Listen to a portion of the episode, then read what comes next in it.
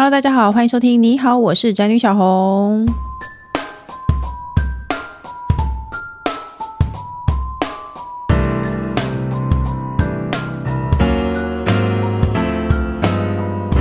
今天主题是小城故事多，其实人生的故事更多，只是精彩程度不同而已。是的呢，今天写脚本的人呢，看得出来他有点年纪，因为这就是一个吴宗宪很喜欢的笑话。他会说：“请问你知道谁的故事最多吗？”谁的故事最多？工程师，你说谁？小陈吗？对，没错。然后他就会唱小陈故事多，是不是一个有年纪的笑话？可是呢，其实人生的故事真的真的是很多。那今天呢，我们就邀请到特别来宾他，因为他写了一本书，里头写了非常多好看的故事。那我们待会就请他来跟大家分享一下人生的故事有多精彩喽。我们欢迎镜新闻译文中心资深记者陈汉谦。大家好。还有呢，我的老公工程师。大家好，我是工程师。哎，我要先说，也许你不见得有听过陈寒谦这个名字，可是你绝对有看过他文章。我认为台湾百分之九十八的人都看过他的文章。工程师，你知道？好精准的一个比例，九十八，九十八 percent。因为坦白讲，一周看坦白讲，你会看吗？我会啊，打开来就会先看啊。坦白讲，超好看的。其实呢，陈汉谦这本书就是一些坦白讲的故事。对，因为这些人生的文章实在是太好看了，所以呢，我们想要不能发在新闻上面的故事吗？发生在新闻发发布在新闻上面的故事，就是杂志出刊的时候，对啊，对啊。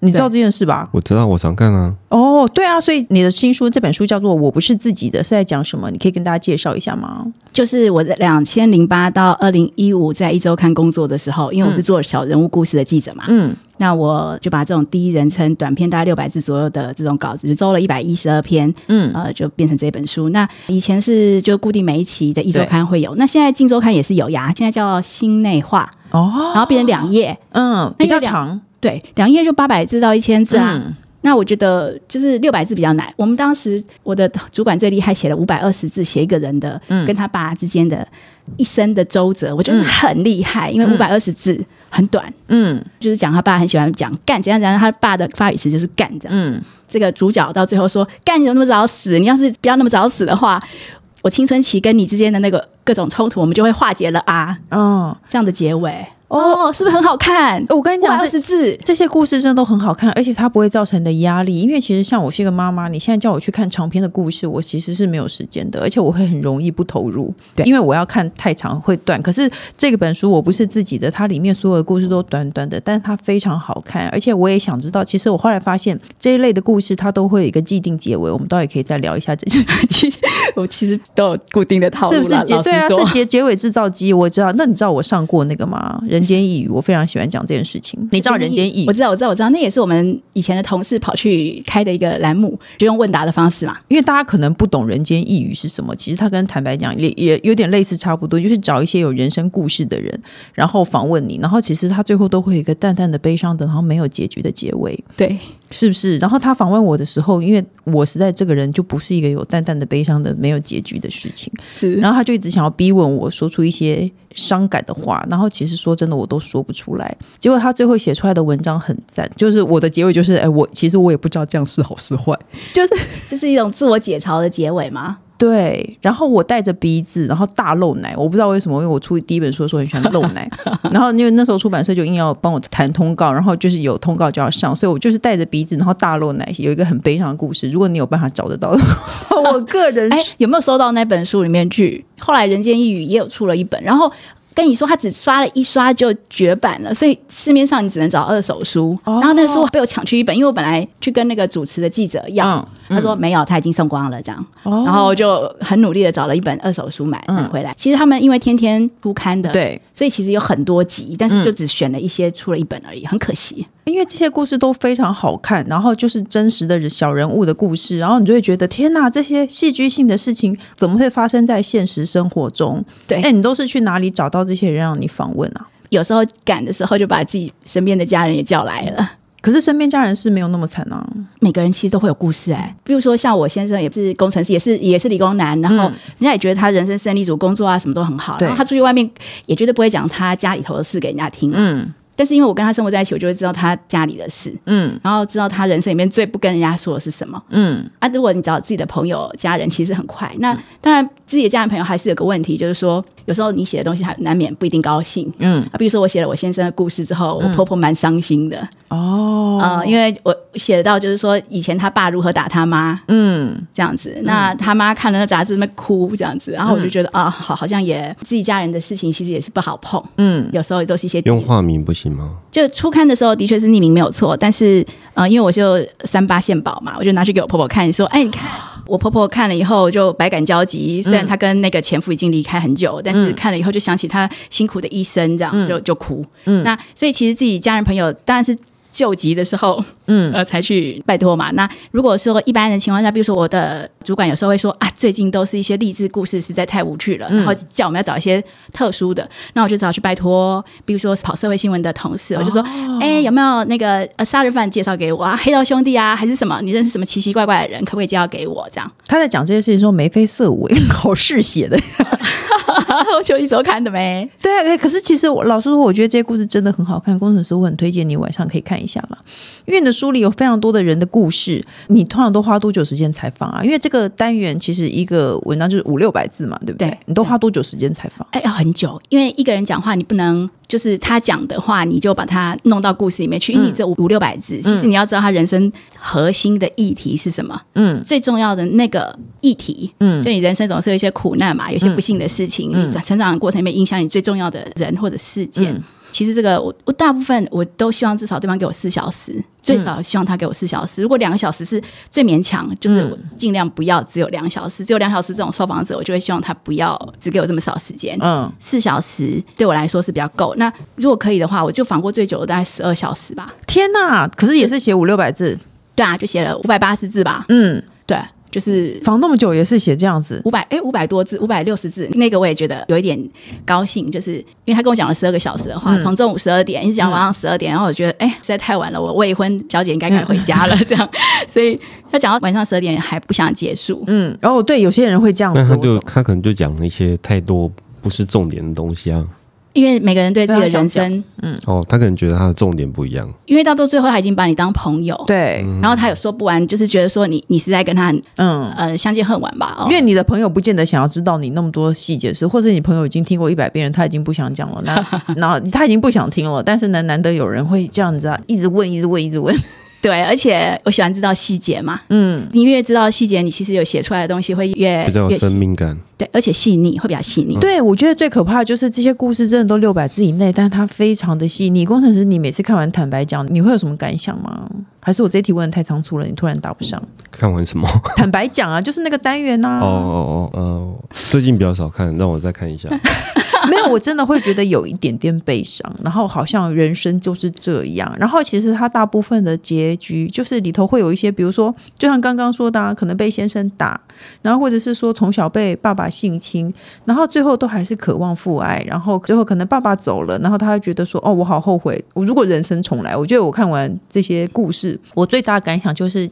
好像有一些事情你不应该留遗憾，因为最后很多结局都是当事人说：“哦，如果人生重来，我会想要怎么样怎么样。”那可是其实他并不是很恨那个人哦，不是啊，就是遗憾、失落。对，为什么你采访了这么多故事，你会不会觉得好奇怪哦？为什么如果我被这样对待，我一定恨死那个人？对啊，我常常就觉得说，呃，这七八年的这个一周刊生涯，访了大概五六百个人，当然有些是写长篇的，是第三人称。嗯、那但是这种短篇故事我访完了以后，因为我要变成对方嘛，对。所以你就变成你一定要知道他的思考方式，嗯、但是那跟你其实往往都不一样。对，你根本不可能做出那个反应，或者你不可能做出那个决定。嗯，但但是在他的立场是非常顺畅。对，为什么？你有没有想过？那就每个人都不讲啊，就每个人都是不一样的，所以呃，对方会觉得这样就是符合他的思考以及他的判断。那你会觉得在旁边说，怎么可能是这样？然后对，啊，那但是。长期这样下来之后，嗯、呃，你就会发现说，哎，我就会知道很多每一种人不同的立场，嗯，然后每一种人不同的思考方式，跟他为什么会这样想，我可能讲出来一个意见，对我来说是不可思议，不能接受，嗯、可是。我可以很快就知道这个人在想什么，后来就等于说拓宽你心智啦。哦，因为你几乎变成什么都可以聊了嘛，有一些夫妻大战啊、婆媳不和啊、子女不孝、人财两失，还有甚至连命案你都可以聊。那现在我们，因为我们节目最多都是太太在看啦。那关于夫妻大战这个部分呢，很多已婚女性常看见老公就会生气，你看老公会生气吗？就我二零一五年就离开职场，我就回家带了四年小孩。嗯、我觉得那四年就是你当妈妈、全职主妇，到后来你就耐心的确是越来越不好了。所以，嗯，我小孩都上小学之后，我就很快乐的又回去上班了。嗯，那那是因为你运气好，你刚好可以回去上班啊。那你那四年有没有对老公非常不耐？老实说会啊，比如说你你带了一天整天小孩啊，司机保姆啊，嗯、然后跟小孩讲话，其实你那个并不是你的兴趣跟专长嘛。对，因为这本书叫做《我不是自己的》，然后我那天看完我就觉得天哪，我也不是自己的，因为我就是一个妈妈，然后每天都在绕着小孩，然后还有绕着先生，然后也许是大家看我这个样子，但其实我也是很为先生着想的人。不知道我现在这样觉觉不觉得啦？但是呢，我就觉得我的人生目前的为止人生都是在绕着老公和小孩，然后我就会觉得自己很伟大。但我看完这些故事，我就觉得天哪，我就是一个一坨屎，因为里面超多伟大的故事。嗯，你觉得会不会影响到你的人生观？会啦，会。这我的确是从这些底层人，然后其实也不一定底层人，也也有一些是人生胜利组。但是我的确是从这些人的这些。倾诉里面，我觉得的确我有得到某种提升跟疗愈。嗯，就是我本来可能比较很多负面思考，嗯，或者也许你是一个自我中心的人，哦，那但是经过这些，就是很多人的人生给你对给你一个参照，嗯，就打破你的框架，嗯，就是你本来有很多本来应该怎样，本来应该怎样，应该这样，应该那样，嗯，但是你知道很多人的立场跟他们不告诉别人的内心转折之后，其实你就会好像比较。拓宽跟比较放松，因为看起来好像就是书里有的人是要经过一些人生的转折，然后他才体会一些什么。像我那天就看到一个人，他好像比如说从小他就花父母的钱，花掉几千万，就他出车祸差点死了。嗯、对，以后他就觉得天哪，为什么我以前会这样花父母的钱？对，就有一个那个是我分租那个房间，他住在我楼下，然后是一个我认识他的时候他是酒店经纪人这样，嗯、然后忽然有一阵子他就不见了，然后不见了之后，嗯、那个后来他父母就来说要退租什么东西，然后就说哎、嗯、发生什么事了？原来他出了很严重的车祸，差点死掉了这样，嗯、然后后来他好了以后，我就去访他，我就跟他说哎，给我采访一下你酒店经纪人怎么变这样子？嗯，然后他就跟我说。啊，他就是一个肥类啊，然后以前就玩车，嗯、然后上酒店都骗父母的钱，嗯，然后惹了好多的事情，嗯、就是他就骗他父母说我欠赌债这样，嗯，然后父母就说那怕他被砍死，对，所以就一直钱给他，一直钱给他，他就各种骗钱，然后。嗯最后他去租了一台 B N W，然后跟他朋友一起开，嗯、结果他朋友接手来开，他喝醉酒在旁边睡大觉，嗯、就撞烂了，嗯，然后就差点死翘翘，嗯，然后醒来以后他说哦，差点死掉，然后就改过向善。这个人现在还在我的脸书朋友里头，他他现在在做汽车卖车的业务。哦，因为他很喜欢车子嘛。因为这个故事让我很深刻，就是他就是他可能有进入交互病房，对，他、就是、他就说他完全都没有状态，等他醒来的时候，他就在病房里面了，他就是睡了一觉，以为。对他睡了一。一觉以为，可是这其实中间可能经过很长的时间，然后有父母无限的担心，然后他就突然觉得他不能再当一个这么肥累的人。对，然后他不，他还说父母还感慨说啊，不然他就这样躺着好了，嗯、因为他醒来之后要惹事了。哦，对，哦，哎，我觉得这个当父母好好懂哦。就是如果今天我的小孩，我和我老公也常在讨论，说我一个儿子一定会败光我的家产，真的，因为他很喜欢撒娇，然后他撒娇，我就是再怎么不对的事情，我都觉得我可以原谅他。但是他现在目前才五岁了，嗯，然后我就想说。天哪，他以后一定会败光我的家产。那我的下一步的想法就是，我一定要赚很多钱。不是你先把钱花完嘛，让他败，让他没办法败，他就不会有败光你家产这一件事啦。没有，可是我觉得这个，我会认为看到这些故事，会想到很多人生的事情。然后，那你你有时候也会了解到很多情况下，那个人为什么会这样？你你有点不能了解，可是看久了，你会觉得说，哦，也许人在经历过这种事情以后，才会有这样的体悟。对，当然我写出来也只剩下五六百字嘛，但是因为我跟那个人受访者可能那个相处时间是很长的，对，比如至少一个下午、一个晚上或一整天，我在听他说话。嗯、其实我已经泡在那个他的人生里头，我我通常有时候会感觉好像变成那个人，嗯，在思考他的人生，嗯，呃，就可能陪着他回顾他的人生这样。嗯，那所以对我来讲，那个体验好像会变得再深入一点，嗯，就是我会变成另一个人吧。嗯、所以我后来。这个书名选这个，其实因为里面有一篇，对我有看到那一篇，好可怕哦，超可怕的。那个是万华的暂避留音。对我，我不是自己的内容，大概是我刚刚有说到，他从小被他父亲性侵，对不对？嗯、呃，他是他是，然后他妈妈知道，他继父，他他妈妈同居人，嗯嗯嗯，他妈同居人是个那个乐色这样子。对，然后他妈妈知道，但他妈默许，他妈就知道了很，好像好像很生气，但是他还是离不开那个垃圾。对，然后生了十几个小孩，然后这个女生是第三个女儿，然后老大跟老二都跑掉，嗯，然后他就撑起了那十几个人的家计，嗯，然后就跑去茶室，就很小的时候，十二三岁的时候就去，就去给、嗯、去给隔壁的伯伯那个乱摸性侵、嗯、啊，不是不是不是叫性侵，那其实是买卖，嗯嗯嗯，他就可以拿钱回家养养弟弟妹妹。对，他还说他给隔壁的波波乱摸，然后他就可以买卫生纸和米回家。工程师，你敢想象吗？这种事。然后，可是他最后还是他最后还是原谅他的妈妈哎。其实我觉得那个中间是一个，他很心疼他妈妈，可是他也很、嗯哦、很气他妈妈，觉得说钱给你，你也没有把他好好养这些弟弟妹妹，对对就都是，还是给那个男的，就跟那个垃圾一起乱花钱这样子。嗯、然后还叫小妹妹去当槟榔西施，他整个就很恼火。嗯，然后他很想去质问他母亲哦，嗯、但是他又很怕他妈说啊，反正也不是做那一行的，给人家摸又有什么关系？嗯、他就。他就整个人是恼恨这样子，嗯，然后这个刘英跟我说，他一生都都没有为他自己活过，嗯，嗯，他都是为了别人而付出。那，呃，他没有为自己活过，那因为他很想做自己，可是，嗯、呃，其实他也不知道要怎样才能做自己。哦，因为他从小就是这样的生活，对，他是没有办法做自己，所以就算今天你要让他做自己，他也是不晓得怎么做自己的，嗯，他不知道要做什么事才叫做做自己，嗯，所以我让我听了以后觉得无限心酸，觉得。好像我跟他有好多共鸣哦，而且这些都是真实故事。我觉得最可怕的就是这些都是真实故事，对，真实的人生比比编出来的小说更可怕、更血淋淋。但是我们还是毕竟想聊一些废话，我们没有那么沉重哎、欸。因为很多已婚的人都觉得呢，结婚后才发现老公有很多自己不喜欢的毛病，然后呢，大到可能对教育方式、对小孩的教育不同啊，或者说挤牙膏啊、睡觉啊，他打呼我都生气耶、欸。那你看了这么多故事以后，你要怎么面对或处理在家里有一点点不顺心的事？因为我觉得看完这本书，大概可能对会影响到一个礼拜的人生观了。就会觉得我自己其实非常的幸福。那你因为毕竟你已经写了这么多篇了，你觉得你会觉得这些事对你会有影响吗？那你你会觉得还是会觉得有问题吗？你要怎么处理你自己的？可能每个人家里都有一些小问题啊。呃，也许对我来说就是。你会试图就是说尽量能够理解你先生，呃、嗯，就我先生啦，呃，就是说，哎，他工作很辛苦啊，然后其实人也很很老实啊，嗯，呃，他不做家事这些事情，或者小孩没有，所以你老公也不做家事吗？也许因为我觉得他赚钱比较多，所以也觉得不好意思让他做吧。也许啊，天哪，有多的是你有没有听见？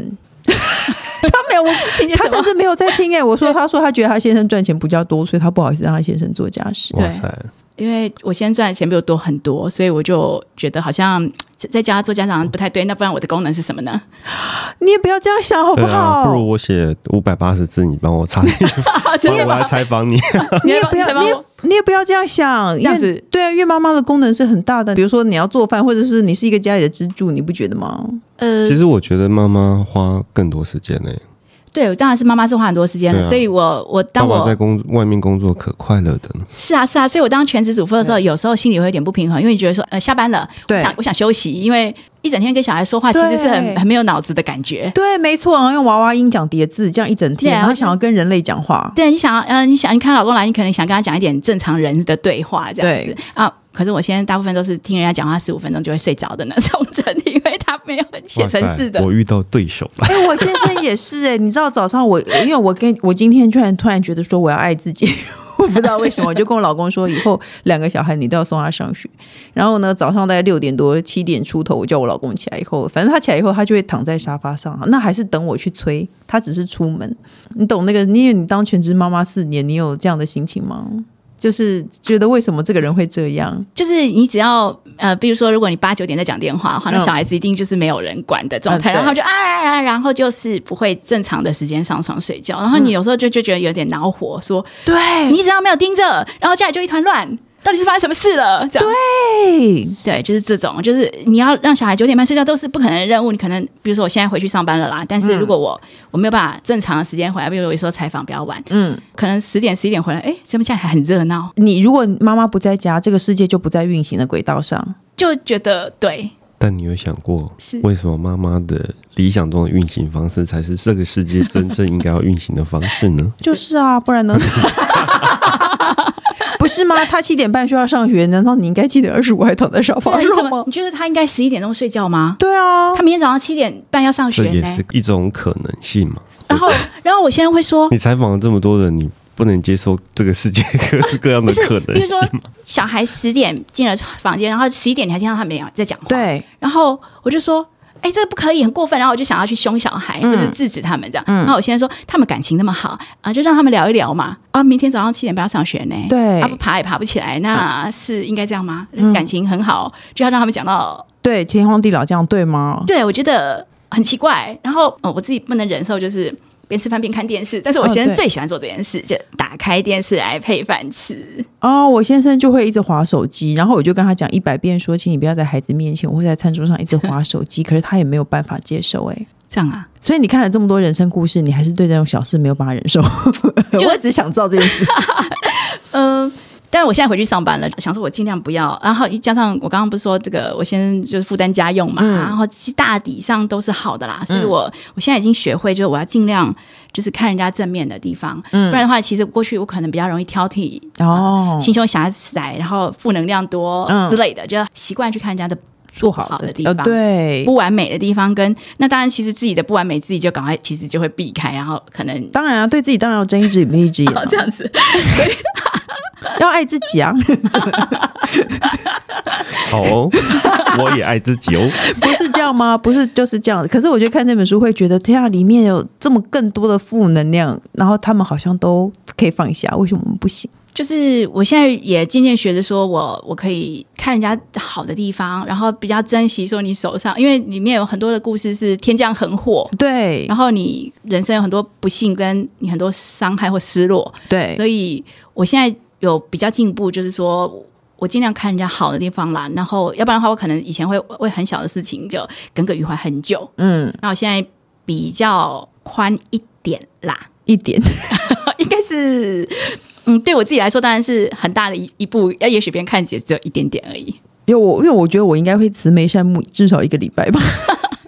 因为里头有很多故事，工程师刚刚随手一翻，因为它其实真的是非常容易翻阅的一本书，你就真的你大便时间大家可以看个三遍，对我可能可以看完半本，不会你会滑手上很久，对，可是就是他会慈眉善目，大概一个礼拜，你可以去试试看啦。因为呢，我们刚刚谈一些婚姻和生活的琐事，听说你还有一些关于黑暗情欲的故事。快告诉大家，黑暗情欲有什么故事会带给你什么启发？好想知道是什么事哦。嗯，没有，到故事里头就是有一些，比如说中年妇女的外遇故事啊，嗯，或是渣男哦，渣男的各种的劈腿的理由啊，嗯啊，或者是说各种被劈腿、被伤害或者被背叛的故事啦。嗯，那有读者比较喜欢的一个故事是，有一个盲人按摩师的。哦，我有看，我有看。哦，嗯，然后这个出版社编辑好像很喜欢那个，所以他把它摆在很前面，这样子。就是按摩师的故事啊，就是我有看到，我觉得很精彩。因为我的角度分析一下，我觉得精彩之处，因为他是一个盲人按摩师，然后他就说有女客会勾引他，对对，有女客勾引他，然后呢，可是他有朋友遇过仙人跳，因为他看不见，他不可能知道房间暗处藏了另外一个人，嗯，所以呢，他就心里会想，但是他不敢做。嗯，然后后来才知道，其实会有很多中年的妇女啊，其实他也是想要外遇，想要那个 找一些人打炮，是这样吗？就是安全的打炮，对。找安全打炮，可是你不知道什么时候会遇到坏人想要反咬你一口，对不对？所以他就去找盲人按摩师下手。我后来觉得，天哪，这故事我自己也觉得好深刻哦。就是没想到还有这种，原来有这一招是吧？对对，原来还有这，对对对，原来还有这种方法，就是把它当成一个匿名的约炮。那当然，那个盲人按摩师也从这种奇妙的性的邀约里面，呃，感受到人家没有把他当人看。哦，对，没错。哎，我觉得悲伤的故事是他觉得他自己不被当人看。可是其实站在我的角度，如果他没说出那句话，我倒不觉得他有不被当人看呢。其实呢，因为他说了什么话？他说他觉得他不被当人看，因为比如说中年的妇女想要找人外遇，然后就去勾引盲人按摩师，这样子哪里不被当人看？我有点不懂。你说怎么都没有人也不是啦，提出这种邀请？不是不是，我我的意思说，还是对方勾引他，那应该也不用我说不把你当人看。可是我勾引你，就是因为你无害嘛，你也看不见我，你也不知道我是谁，哦、你也不可能咬我一口。对对。对然后我解决完就走了，然后我搞不好还是你付你刚好按摩的钱而已，不可以这样吧？不可以这样，这样可以这样吗？啊，你是说多付两千就可以吗？不是，那不是你如果去那种半套全套的店，哦、你可以这样就走了吗？哎，那你当下你有觉得你你可以懂说他觉得他自己不被当人看这件事吗？就是他告诉我的，但他如果不讲，你也不觉得对不对？因为我们不是觉得很多男人对都会很开心吗？对啊，像工程师就听起来好像觉得蛮开心的，对。一就是没想到这样的人生还有这样的收获，对，不要两个人一起看着我好，没有，因为你不会想到，我觉得这个故事啊最好看的，啊，所以我才会说，我才问问那个问题啊，嗯，就是我我没有同理他，嗯，因为你觉得这么好的事有什么有什么不可不当人看也没关系，我就当一个不是人好了，我就是一个机器，那我叫你后抗爱代接，我今天就当一个性爱机器，这样吗？对，我就不是人没关系啊，对啊，对。对对对，可是他没有讲，你就不会这样想到，因为他还有说他曾经有去过那种旅馆里面，然后他帮女客按一按，就人家就在看 A 片，嗯，然后就有个男的就跟着女客在做，然后还不让他按他的脚停下来，对，按摩师还在按他的脚，然后他说电视里面在叫，床上那两个也在叫，他在旁边还要得继续按那个女生的脚，他整个觉得他自己真的没有被当人看。这这晚我就觉得比较不当人看。工程师，你是不是听不懂？我不懂，这到底是什么情况？比如说，你叫一个盲人按摩，然后到某某 motel 去帮我按脚，然后他就一直在帮我按脚，然后你就不停的看着 A 片，然后你看完 A 片以后，我们要讲为什么要以我自己为例子？好奇怪，尴尬的，因为我他不懂，他理解力薄弱，所以只能用我们自己当例子。OK，对，然后最后我们两个就坐起来了，可是你还跟是那个人说你要继续按脚，你不能停。哦天哪，你懂这个意思吗？那这比较不当人看，这是很很像 A 片的情节，对，这 A 片才有的吧？哈，对，我我在想，搞不好 A 片真的有过这种剧情，可是你会觉得你连幻想你都想不出这样的事情，这真的是很真实的故事，好可怕哦。那你还有其他的类似这样的故事吗？嗯，我以前在报社跑新闻的时候认识的朋友，嗯、然后他就告诉我，他小时候被长辈就是猥亵过，嗯嗯、然后所以他对于性跟那个感情的追求就有一点。受到一些影响，就有点扭曲。嗯，所以她跟她老公在一起之后，她其实就有几次外遇，嗯、就有就一直陆陆续续有外遇。嗯，然后呃，用这种方式来平衡她跟她丈夫之间的不满足。这样能平衡吗？多少还是可以吧。哦，就是说如果有一些男人不是也是会在外面找小三，然后回到家之后，他对他太太就感觉比较好的。嗯，哦，对。因为我采访的那个人，他的外表的样子看起来就是一个正常的中年妇人，嗯，也算是有教养，然后看起来整个讲话都是很很得体的，嗯。所以当他告诉我他的这个各种外外遇故事的时候，我当然是很震惊，有一点惊讶这样子，嗯。而我现在其实也不会到很震惊了，因为我现在已经听过的事情很多，就是知道太多离奇人生有很多秘密这样，嗯嗯嗯。所以我是没有很震惊，只是觉得哦，跟他本来的职场的形象不太一样，嗯嗯嗯。这样那。就跟我讲他的那种外遇的那些细节啦，嗯嗯嗯，包括有一些性爱的细节之类的，啊，或者是说也有渣男的各种劈腿的细节，呃，床上的细节等等的。你后来你会不会觉得人会变成这样，几乎都跟他小时候的经历有关？对，所以通常就是会去问他爸爸妈妈，然后你怎么长大的？嗯，包括说你读什么小学啊，你读什么国中啊，然后呃，爸爸妈妈做什么工作？嗯，然后父母之间应该会有。某一个人对他的影响比较大哦，因为就对待他的方式跟他们建立的父子或者是母母子关系，嗯，通常我们面对感情的时候会复制那个东西，嗯嗯，因为有这个题目，最后问说故事有带给你什么启发？那我可以想先说，我觉得我的启发就是，就我们就是没事不要一直打骂小孩，要让小孩在健康快乐环境下成长。因为这我后来后来觉得，好像很多悲剧故事的原因是他小时候的一些经历。可是我觉得我们这样算打骂吗？就是打小孩吗？就真的太拧拧他吗？对，给他两雷这样子。有时候真的 就是气不过的时候，嗯，就给他两雷。然后因为小孩子也皮肉很嫩嘛，嗯，所以你给他两雷，他就嗯一个 OK。然后有时候自己也会觉得说啊，怎么这样子？哦，我我有时候觉得，哎天哪，我不骂他一下，我心里也很苦。就是如果说我今天不骂的话，就是最后心理变态是我自己。对啊，就是。一个合理范围内，那当然，如果尽量不要还是比较好啦，就是不要太过了，好不好？那最后呢，身为一位资深的记者，听说最后还有惊悚的故事。我们今天节目真的转折太多了，然后夫妻，然后聊到奇怪的情欲，然后最后还有惊悚故事，要不要跟大家分享一下有什么惊悚的故事？惊悚的故事哦，灵异的，灵异吗？对啊。所以惊悚不是灵异，我仿的其实是事后啦啊，嗯、就是比如说杀人犯，嗯，这是没有说在这书里头，但是有一个受访者我是印象很深刻了，那个杀了他的老兵丈夫的大陆太太，嗯，然后因为他说他是被老兵骗来台湾结婚，然后老兵都虐待他，所以他。就杀了，义愤之下，嗯，失手杀了人。嗯，然后他说他自己是来自那个中国科学院的河北办公室，说是高级科学家。哦，这个女的说她自己是高级科学家，她什么女儿送到哈佛去读博士啊，她怎样怎样怎样。你觉得是真的吗？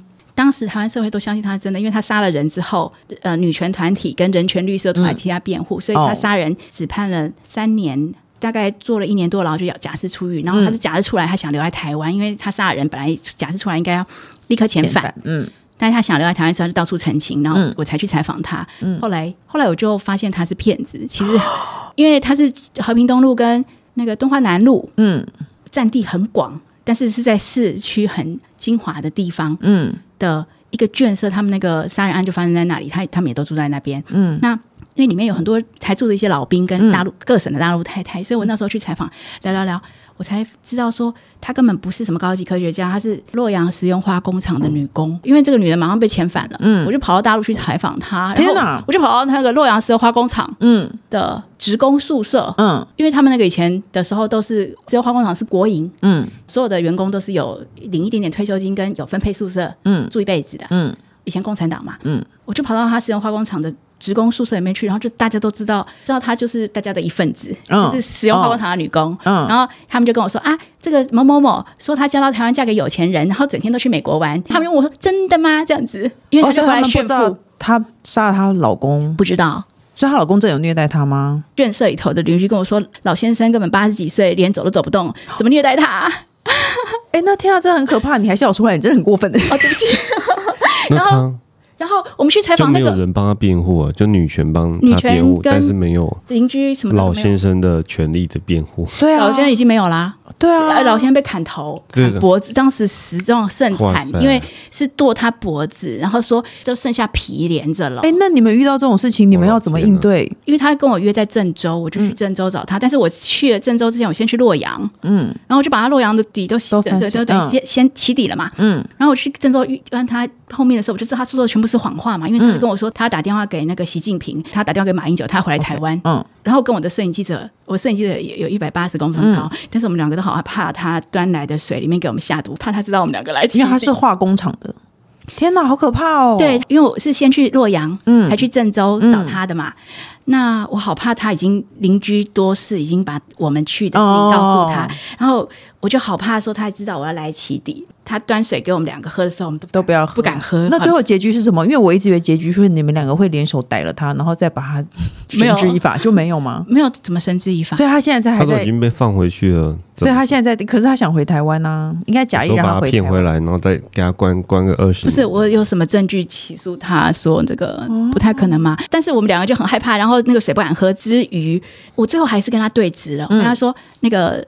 我听说你不是 你超大胆的哎！我后来想想，因为有摄影师在旁边吧。我想说我摄影很高大，应该那个还好嘛。好，但是已经走出来外面了，不在他家里头了。我已经走出来外面，然后我就问他说：“哎，我听说你本名是什么什么什么？因为他本来入境台湾的时候用一个名字，但是他在化工厂里头是本来的一个名字。嗯，我就问他说：“啊，听说你的本名是什么什么什么？”嗯，然后说那不是我，啊，继续骗。然后，然后我跟他说：“这个我打电话去中国科学院说没有你的资料，嗯，没有你的人事。”资料，你没有在那边工作过吧？嗯，然后他说：“哎呀，怎么早早就已经怎样怎样怎样啦？”他就讲了很多的借口，然后就跟我说他要去影印他的学历文件给我这样子。嗯、然后那时我的摄影记者已经受不了了，他就说。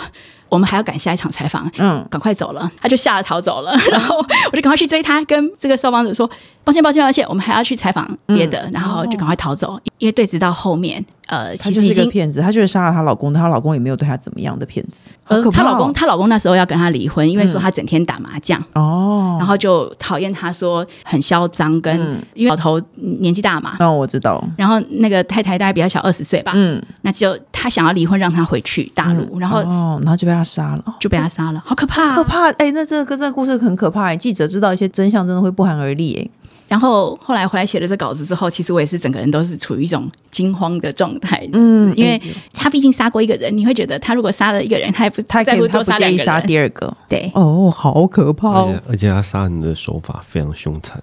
对，就是等于那个老先生不让他留在台湾，嗯、他想要留在台湾打工干嘛的？对啊，嗯，好可怕！我们为什么离题到这里啊？大家如果想要知道很多精彩的人生故事，还有大家想像我一样，大概慈眉善目一个礼拜的话，记得去买他的书。我不是自己的。那还有呢？我们节目还有最后一个单元叫做“笔友青红灯”。我们要一起解决网友的问题。那我现在念题目哦。他说：“我跟老公是假日夫妻，分隔两地几个月。他送货时认识一个业务女生 A 玛，还把人家名字说出来。他说他们很迅速的变成非常好的朋友。A 玛总是表现出很需要被关心照顾的小干妹、小女友的感觉。然后呢，他会约我老公一起去参加单身男女交换礼物趴。老公怕我生气，就带我去。但是艾玛不断在老公旁边靠很近的聊天撒娇，把我晾在旁边。之前有一次，她和男友吵架闹自杀，半夜在医院打电话，希望老公去陪她。当我为了她跟老公吵架时，老公都非常生气，会非常的凶，非常情绪化，指责都是我自己的人格问题，疑心病太重，说艾玛异性朋友很多，不止她一个。请问我该怎么办？她就是被老公说疑心病很重的太太，她一定有问题。艾玛就是一个绿茶婊。我觉得这老公也有问题哎、欸。对啊，我觉得老公在享受被小女孩撒娇，老公绝对不是清白的。对，是不是？是。我我觉得这个男人不大老实。对，这个男的不老实哎、欸。那他你觉得他该怎么办呢？我觉得好难哦。我觉得，因为我觉得 Emma 是坏心人。如果我三观不正，我我可能想要建议这个粉丝去呃，哎，自己也去交一点朋友吧。哎，你三观真的超不正哎、欸，真的吗？要不然怎么办呢？用这种报复的方式，我觉得没有报复啊，就是说，OK 哦，就你觉得有异性朋友，然后这个人也跟你撒娇，你觉得是 OK，那我也去交一个异性朋友，啊、我也去跟人家撒娇，我也不一定要交一个，我可能可以有很多异性朋友啊，对。那那这就是这就是报复的处理方法。没有啊，可是如果老公说，哎、欸，你为什么要这样？你就说，那你跟艾玛还不是这样？那这完完全全就是用报复。那你说，你说你要怎么解决？对吗？怎么解决？我觉得你的方法很好，我先跟你说。老公，你说换你啊，你要你要怎么解决？没有啊，就就是她老公就是心在别人身上啦，怎么可能袒护别人女人不袒护自己老婆呢？没有，我觉得男人有时候没有脑，他的脑在下半身。对。所以呢，你要我你不可以说出原因，你要说出怎么解决，因为他他就已经说出解决办法了，就是去外面交男朋友，也去交异性。没有没有没有没有男朋友，我们没有要男朋友，我们就有很多朋友，很多朋友，我也跟朋友撒娇，跟朋友出去玩。对，那你呢？你的解决方法是什么？不要又一直盯着我看。但我觉得这个方法不好啦。我觉得，那你说一个更好的方法，你不可以只说别人方法不好，然后不提供好的意见。我觉得这个男人没有尊重他太太嘛，完全没有啊。可是刚刚他讲也讲不通，因为他只是说你疑心病很重，他只是我干妹妹。对，那我们总不能说，那我们来离婚，这样对，不可能这样，不可能为了这件事离婚啊？那你说该怎么办？那你难道说叫我忍气吞声，说我睁一只眼闭一只眼？那你玩腻了，你再回来吧。对啊，等你妹把你一脚踢开。可是我跟你讲，像这种女人就不会把男的一脚踢开，干嘛一脚踢开？把他当工具人而已。这不需要啊，就是我有养很多小。对，要是我有工具人，他如果不闹事，我也不会踢开他。哎、欸，我们到底多邪恶啊！这两个女人 三观不正，看太多这种故事。不然，那你说说看。对啊，你说说看，你快点说。我们节目时间就正色的跟他讲，这样子不对啊，不好。他不是已经说他骂人了吗？再这样子下去，就婚姻就走不下去了。他说你是想太多了。对他，你想太多了。他只是我干妹妹，心胸狭窄，对，爱吃醋，对，无理取闹，对。OK，那我你受不了对不对？法院见啊！法院见是像离婚吗？没有，动不动离婚啊！我们这次节目只是暴露出女人有多爱逼别人，工程师已经被逼急了，他他已经没有办法讲话了。好的，各大平台都能收听到。你好，我是宅女小红，不管我们固定收听，都请先按关注和订阅我的 Podcast。那请大家踊跃留言发问，我们的笔友青红灯除了我以外，还可能有特别来宾一起为你解答人生的大小问题，或者像工程师他就不解答。那我们今天就谢谢今天来宾带这么。多精彩故事，谢谢，谢谢，还有谢谢工程师，大家，我们下礼拜见喽，拜拜，拜拜，拜拜。